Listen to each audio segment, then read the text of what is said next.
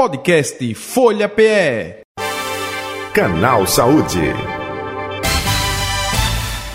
Apoio Hospital Jaime da Fonte, genuinamente pernambucano. No ar, canal Saúde, para falar sobre a importância da endoscopia, mas sem receio, sem medo, quando é necessário, quem deve fazer, como fazer. O médico Roberto Magalhães Filho, ele é gastro do Hospital Jaime da Fonte. É, doutor Roberto Magalhães Filho, é, o nosso assunto, o tema, endoscopia, endoscopia sem medo, né? Agora, até aproveitando, tem muita gente que tem receio ainda da endoscopia. Isso é por quê? Porque é, tinha pessoas que diziam que passava mal é, no passado, aquela sensação né, de se fazer endoscopia, colocar a mangueirinha pela garganta. É um pouco disso que as pessoas ainda têm esse mito, esse medo. E até com o avanço da medicina, como é que está hoje para a realização de uma endoscopia, hein, doutor Roberto Magalhães Filho? Olha, você colocou muito bem, Jota. Ah, o avanço da medicina, o avanço das drogas capazes de sedar o paciente com segurança, transformou a endoscopia hoje num procedimento bem mais tranquilo. E nós, inclusive, temos um padrão de comportamento que é diverso. Então, o primeiro paciente chega com medo e após ele fazer um primeiro procedimento, ele já volta anos depois bem mais tranquilo. Então há sim um ganho muito grande no conforto com a utilização adequada e no local adequado das drogas de sedação. Certo. Agora, é, hoje em dia, quando se faz uma endoscopia, toda ela é dado esse eu não sei se o termo correto é esse, o senhor vai me corrigir. É anestésico, é, é um calmante para que a pessoa possa adormecer durante é, o exame, ou isso depende de pessoa para pessoa? Eu gostaria que o senhor falasse um pouco sobre isso também, doutor Roberto Magalhães Filho. Então, via de regra hoje, nós tendemos a sedar, no termo de sedação, a vasta maioria dos pacientes. Uhum. Né? Um, é muito raro nós não usarmos sedação. Então, o que muda é o cuidado com a sedação de paciente para paciente. Hum. Há pacientes que não são passíveis de tomar determinadas medicações, medicações em determinadas doses. Hum. Então, há um ajuste de dose e a presença de um anestesista na sala. Então, nós hoje praticamos endoscopia no nosso serviço com anestesista em todos os procedimentos, com a sedação leve, mas com a presença do anestesista na sala. Quando isso não é possível, eu recomendo aos colegas que utilizem um cuidado ainda maior na sedação. Entendi. É, ambulatorial, a endoscopia hoje? É ambulatorial. Nós temos dois tipos de endoscopia. Nós temos a endoscopia ambulatorial e a endoscopia intra-hospitalar. Na endoscopia ambulatorial, o paciente vem e volta para casa. Uhum. Naqueles pacientes que estão internados, essa endoscopia, ela, por vezes, ou na maioria das vezes, adquire uma característica diagnóstica e terapêutica. Então, muitas vezes, nós fazemos endoscopia no paciente que está com hemorragia digestiva, você identifica o foco de sangramento para essa, esse sangramento utilizando determinados métodos ou você faz endoscopia para passar uma sonda nasointeral e nutrir o paciente, ou faz endoscopia para retirar um corpo estranho que está impactado. Né? Então, a, o paciente internado é um paciente que necessita, via de regra, não todas as vezes, uma abordagem também terapêutica. Entendi. Doutor Roberto Magalhães Filho, outro detalhe também, eh, curiosidade, é, a decisão de se fazer a endoscopia é, é, através da conversa do paciente com o médico. Em que casos né, é recomendado uma endoscopia? É porque eu já ouvi falar de refluxo. Opa, quando tem refluxo tem que fazer endoscopia? Não. É, que outras complicações ou doenças ou tratamentos, como eu falei no início aqui do canal Saúde de hoje, é recomendada essa endoscopia, hein? Excelente pergunta. Então, a indicação de uma endoscopia num paciente que esteja sem sintomas, ou seja, alguém que nada sente, se faz a partir dos 40. Então, aos 40 anos, mesmo uma pessoa que nunca sentiu nada deve fazer uma endoscopia para prevenção do câncer de hum, estômago, hum. ok? Ok. Dito isso, na ausência da, da, de sintomas você indica a partir dos 40, mas da presença de determinados sintomas, o médico vai indicar uma endoscopia. Então, dor epigástrica, a dor de estômago de repetição, entalo, que é a disfagia, perda de peso anormal, anemia, presença de fezes escurecidas de maneira repetida, sugerindo sangramento. Essas são indicações mais corriqueiras, mais comuns para a endoscopia digestival. Uhum. Criança, adolescente, se faz é algo raro ou não? É bem mais raro. Essa é uma indicação aí do, do território da gastropediatria. Não é a nossa seara, nós ajudamos vez ou outra, mas existe também indicações específicas para criança. Então, na investigação, por vezes, da doença celíaca, na presença de sangramentos, mas as indicações na criança são extremamente mais restritas, uma vez que nós não estamos lidando com indivíduos de alto risco ou de maior risco de neoplasia. Uhum. Doutor Roberto Magalhães Filho, eu vou falar aqui uma coisa, mas é, é, pode parecer cômica, mas é, é, verdadeira. Uma pessoa foi fazer endoscopia, é, bem simples, né? É, é, no meu núcleo de conhecimento, Aí essa pessoa disse: Eu fui, já fiz uma vez, passei mal. Fui agora, a mangueirinha está mais fina.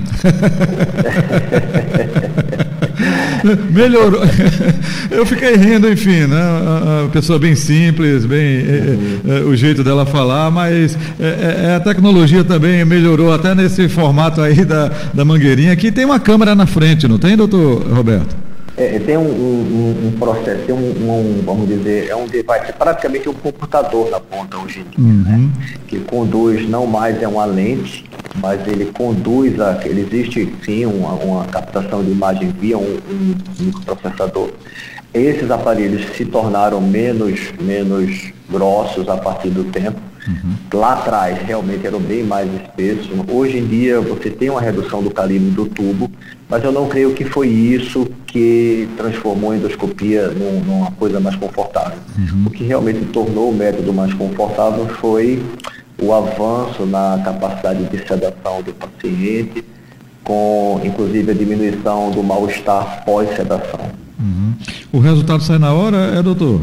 Sim, resultado, foto e se houver biópsia, o paciente recebe os fragmentos acondicionados num conservante para levar ao local onde se deve ser estudado. Então ele sai com o laudo na mão, as fotos na mão e com os fragmentos de biópsia, se biópsia for é, realizada. Então é importante isso. Pelo próprio é, é, acompanhamento, não é, com a endoscopia, às vezes é retirado parte de determinado local, é, é justamente para fazer essa biópsia, não é isso? Exato. A endoscopia hoje ela vai muito além da apenas da investigação. Ela é capaz de dilatar áreas estenosadas, ela é capaz de retirar lesões pré-malignas muitos anos antes delas virarem câncer ela é capaz de fazer biópsia e determinar se há ou não a presença de uma bactéria, se há ou não a presença de câncer. Então, hoje, inclusive já existem algumas pequenas cirurgias que são feitas via, via endoscopia. O campo da endoscopia cresceu de maneira avassaladora nas últimas duas décadas. Uhum. Doutor Roberto Magalhães Filho, eu tenho sempre a preocupação aqui no nosso programa, que a gente lida com o público, eh, de eh, falar nos dois aspectos. Eh, eu sei que toda essa tecnologia, o Hospital Jaime da Fonte tem, rede particular, mas a rede pública hospitalar, hoje em dia também está com sistema de endoscopia avançado, não necessariamente. existe, mas falta muito ainda para se chegar a isso tudo que o senhor está falando? Olha, o, os aparelhos que existem na rede pública, eles são aparelhos de qualidade, são aparelhos de muita qualidade. E o problema da rede pública é a falta de insumo. Então, a, muitas vezes um paciente deixa de fazer um determinado procedimento por falta daquele material específico que se necessita para se realizar o procedimento. Hum. Então, essa é, eu acho que é uma temática que nós devemos trabalhar na mentalidade da nossa população. Nós devemos buscar menos festa e mais trabalho, menos festa e mais resolutividade na nossa sociedade. Uhum. Eu acho que a gente gasta muito com o que não deve. Então, é, é, como se, por exemplo, opa, tem o profissional, tem o médico gabaritado, é, tem o equipamento de é, última geração, mas faltou anestésico, aí fica complicado de fazer. É um pouco disso, né? É, não chega a ser o anestésico, o anestésico nós temos na hum. pública, mas por vezes falta um determinado complemento. Então você vai fazer uma ligadura elástica de varizes. Então isso é caro. Hum. E por vezes isso pode faltar. Eu acho que nós avançamos muito hoje, mas ainda há uma carência muito grande no serviço à população, isso no Brasil inteiro, tá? Na, questão endoscópica. Acho que nós precisamos avançar muito na disponibilidade para diminuirmos as filas daqueles pacientes que necessitam de exames endoscópicos. O senhor falou agora há pouco que acima dos 40 anos se deve ser feito, aí é, é o gastro que recomenda, é, tem é, o é, médico né, é, específico de cada área, é, cabeça e pescoço recomenda também, são, são vários profissionais que podem sugerir justamente uma endoscopia. O senhor falou acima de 40 anos para o câncer de estômago, não foi, doutor? Estômago. Hum. Para intestino é acima de 45. Hum. Né? Então, falando de colonoscopia acima de 45, e aí é que a fila é maior, a gente tem menos acesso, é mais complicado para a população, mas deve-se buscar, está se lutando por isso. Então, acima de 45 anos, todos devem fazer uma colonoscopia e depois pelo menos uma a cada 10 anos. Ok. Doutor Roberto Magalhães Filho, estamos chegando ao final do canal Saúde. O senhor gostaria de acrescentar algo que acha importante, enfim, diante de tudo isso que o senhor falou aqui para o nosso ouvinte, para o nosso internauta? Fique à vontade. Então, é, eu gostaria de frisar aqueles sinais que nos levam a nos preocuparem a realmente fazer uma endoscopia. Se você está tendo engasgo com frequência, se você tem perdido peso sem explicação ou se você tem exames que mostram que há anemia, então tem que se investigar o trato digestivo, inicialmente esôfago, estômago e duodeno com endoscopia, deu tudo normal, investigar o colo com uma colonoscopia.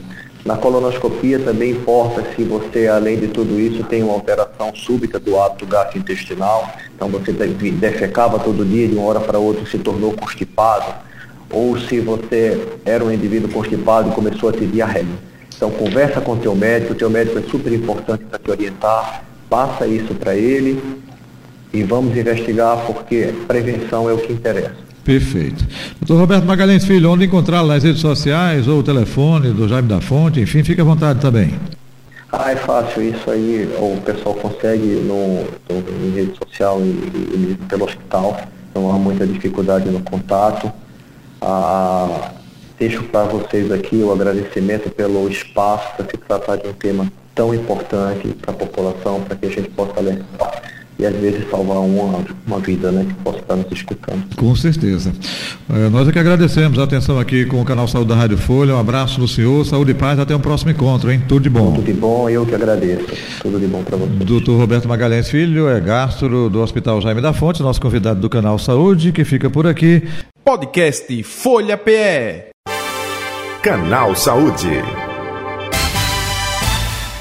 Apoio Hospital Jaime da Fonte, genuinamente pernambucano.